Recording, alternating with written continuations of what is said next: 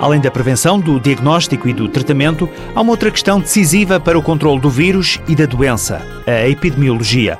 Joana Ferreira, que pertence à Coordenação Nacional para a Infecção VIH-Sida, responde à pergunta do que se fala quando se fala em epidemiologia. Falamos do conhecimento da sua frequência e dos seus determinantes para a população residente em Portugal, de modo a poder estabelecer um diagnóstico, estabelecer objetivos de investigação ou de intervenção, podemos delinear as estratégias que vão de encontro a esses objetivos, no sentido de melhorar esta situação, de procurarmos ganhos em saúde para as pessoas infectadas e afetadas pelo VIH. A notificação dos casos diagnosticados é a condição necessária para uma vigilância epidemiológica fidedigna.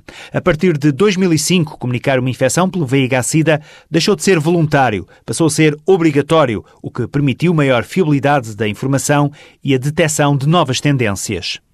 Epidemia que era mais caracterizada por um comportamento de risco eh, ligado à utilização de drogas, está neste momento a aproximar do resto dos países da União Europeia, em que o comportamento de risco é uh, o sexo entre homens. Joana Ferreira afirma que Portugal sofre de uma epidemia concentrada, ou seja, afeta principalmente os grupos vulneráveis e a prevalência da infecção pelo VIH é superior a 5%. Opõe-se à epidemia generalizada, em que a prevalência será superior a 1% na população geral, e à epidemia de baixo nível, por outro lado, em que em nenhum grupo a prevalência será superior a 5%. De 2000 a 2008, a taxa de infecções pelo VIH na União Europeia aumentou cerca de 40%. Em território nacional, assiste-se a uma diminuição superior a 60%.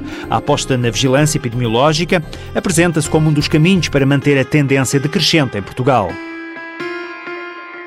Uma mulher infectada pode ser mãe sem transmitir o vírus ao feto. Se é seropositivo e planeia uma gravidez, fale com o seu médico. Alerta SIDA, uma parceria TSF, Associação Portuguesa para o Estudo Clínico da SIDA, com o patrocínio Bristol Myers Squibb, Farmacêutica.